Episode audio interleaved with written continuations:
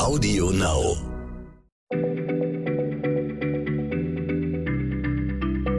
Schneller Schlau, der kurze Wissenspodcast von PM.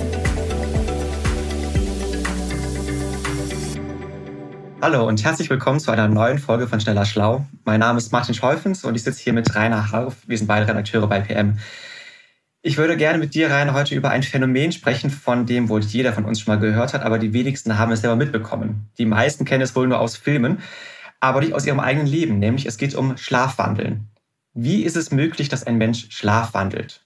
Ja, hallo Martin. Also ähm, tatsächlich sind die diese Darstellungen in Filmen halt sehr stereotyp. Ähm, also da haben ja die Menschen zum Beispiel die Augen geschlossen, strecken die Arme von sich und dann dann wandeln die da irgendwie wie Zombies auf dem Dachfirst. Ähm, so darf man sich Schlafwandel einfach nicht vorstellen. Gut, dann räumen wir heute mal mit dem Mythos auf und erklären es, wie es wirklich ist.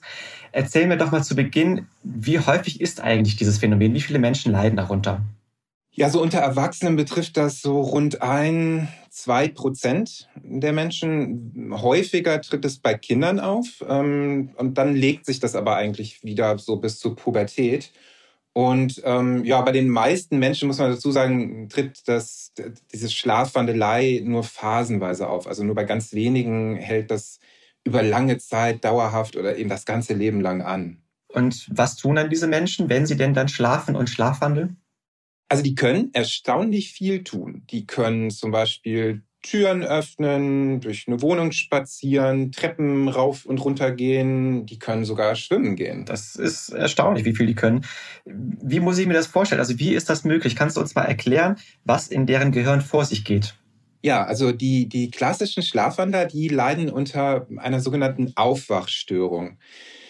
Die befinden sich eigentlich im Tiefschlaf, das heißt also in einem Zustand vollkommener Bewusstlosigkeit. Und dann ist es so, dass eben bestimmte Teile des Gehirns zum Beispiel durch irgendeinen Außenreiz, also ein lautes Geräusch, ein Knall oder auch durch Harndrang, man muss auf Toilette, da wachen bestimmte Teile des Gehirns auf. Und das sind Regionen im Hirn, die eben bestimmte Routinen steuern, automatisierte Handlungen, die wir komplett unbewusst erledigen. Also was weiß ich, zum Beispiel eben Bewegungsabläufe, die wir vollkommen einstudiert haben, wie das Gehen oder auch ein unbewusstes Kratzen an der Nase.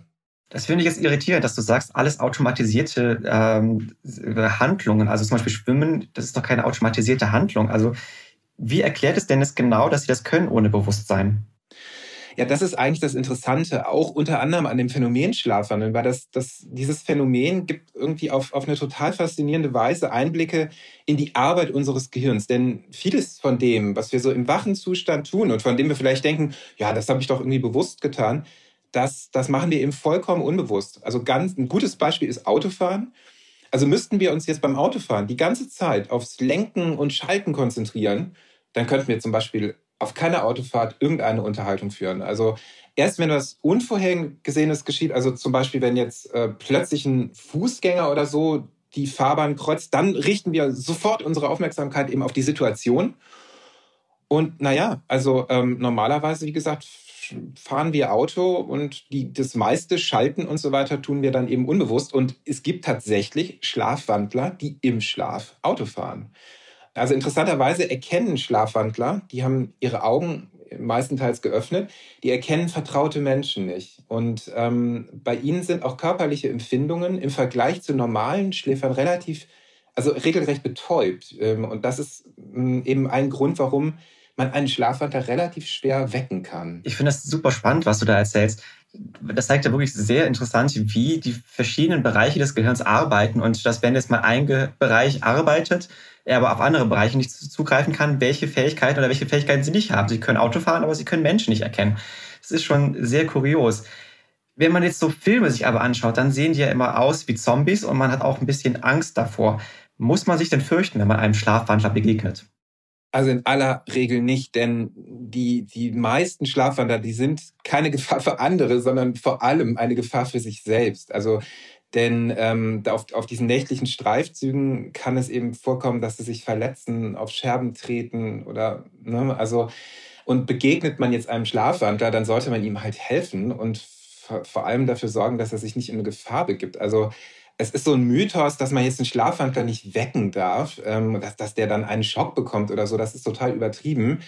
Wenn es notwendig ist, dann sollte man die auf jeden Fall wecken. Das ist halt nur teilweise relativ schwierig, weil sie eben im Tiefschlaf sind.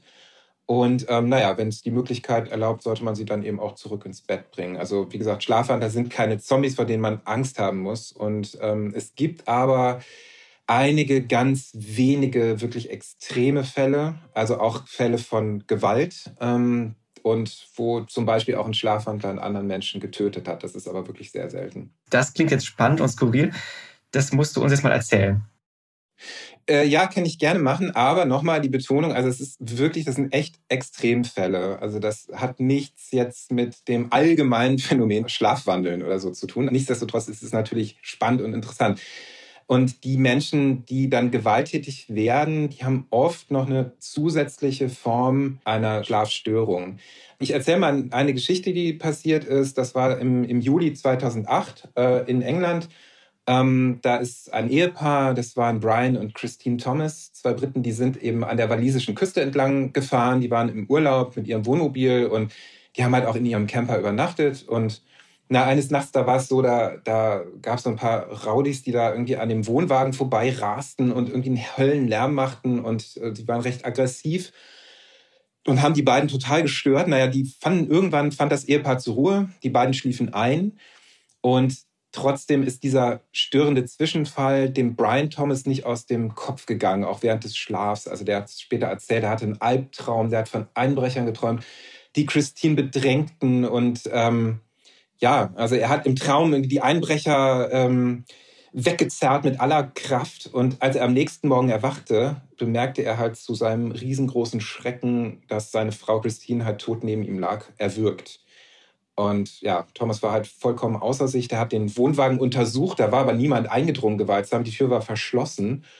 Und gut, dann wählte er halt den Notruf, hat dann auch sofort gesagt, oh Gott, was habe ich getan? Ein Jahr später stand Brian Thomas dann wegen Mordes vor Gericht, aber er, ist, er hat die Tat nie geleugnet. Er ist dennoch von der Jury für nicht schuldig befunden worden. Krasse Story. Ich muss jetzt aber trotzdem mal nachfragen. Im Prinzip könnte doch jeder behaupten, er hätte im Schlaf getötet und sich dadurch rausreden. Ja, ja, klar, das, das stimmt. Also in dem Fall muss man sagen, der Anwalt von Brian Thomas konnte eben die Jury genau davon überzeugen, also eben, dass sein Mandant seine Frau getötet hat, ohne irgendetwas davon bewusst miterlebt zu haben. Und mh, mm, dem Angeklagten, dem kam ansonsten noch zugute, dass eben schon seit seiner Kindheit bekannt war, dass er schlafwandelt und eben auch als Erwachsener noch. Der schreckte oft hoch nachts, der schrie laut, stand auf, lief umher, konnte sich am Morgen an nichts erinnern. Das kam vor, dass er mit Kratzern auf der Haut aufwachte, weil er ja, in irgendwas reingetreten war, was Spitzes.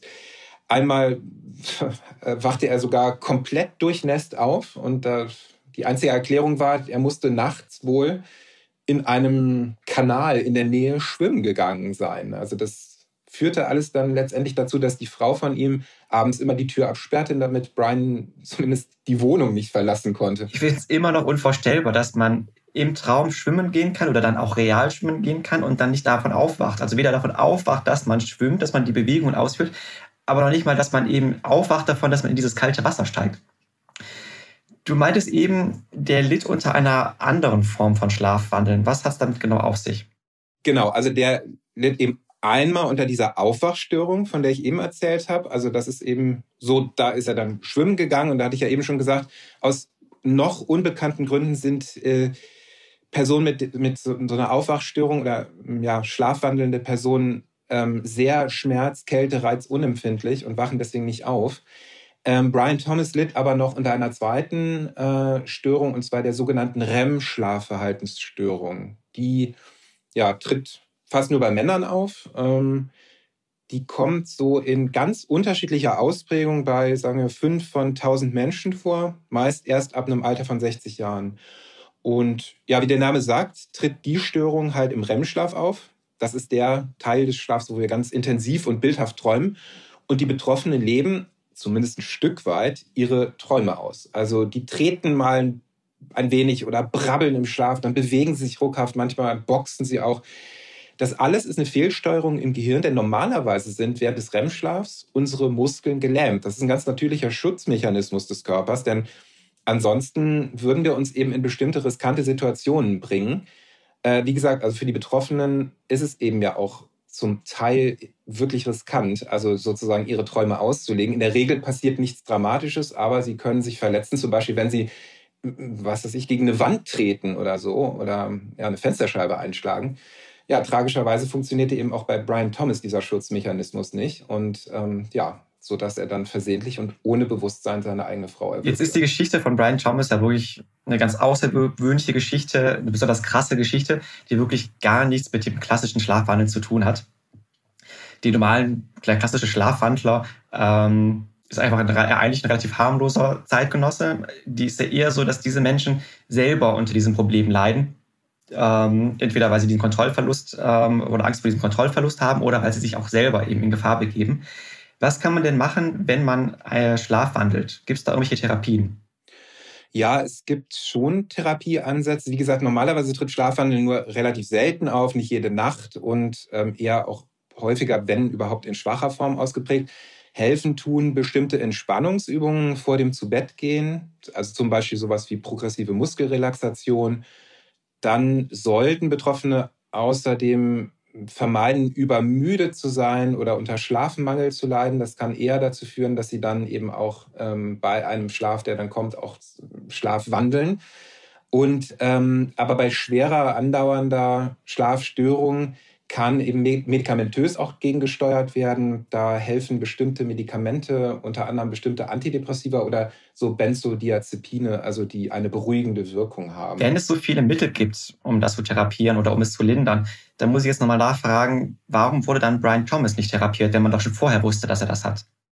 Ja, es ist tragisch. Brian Thomas wurde therapiert, er hat Medikamente genommen, genau gegen die Störung die hatten bei ihm nur dummerweise eine unangenehme Nebenwirkung, unter anderem Libidoverlust. Und ja, in dem Urlaub mit seiner Frau, das war eine romantische Kurzreise, da hat er die Mittel halt abgesetzt mit den bekannten tragischen Folgen. Das ist wirklich eine tragische, am Anfang das schaurig skurrile und am Ende eine sehr traurige und äh, tragische Geschichte, die du da erzählst. Zum Glück ist es wirklich ein Einzelfall und passiert das wirklich nicht häufig. Lieber Rainer, vielen Dank für diesen spannenden Einblick ins Phänomen des Schlafwandels. Tschüss und bis zum nächsten Mal. Gerne, Martin, und vielen Dank, liebe Zuhörer. Tschüss. Schneller Schlau, der kurze Wissenspodcast von PM.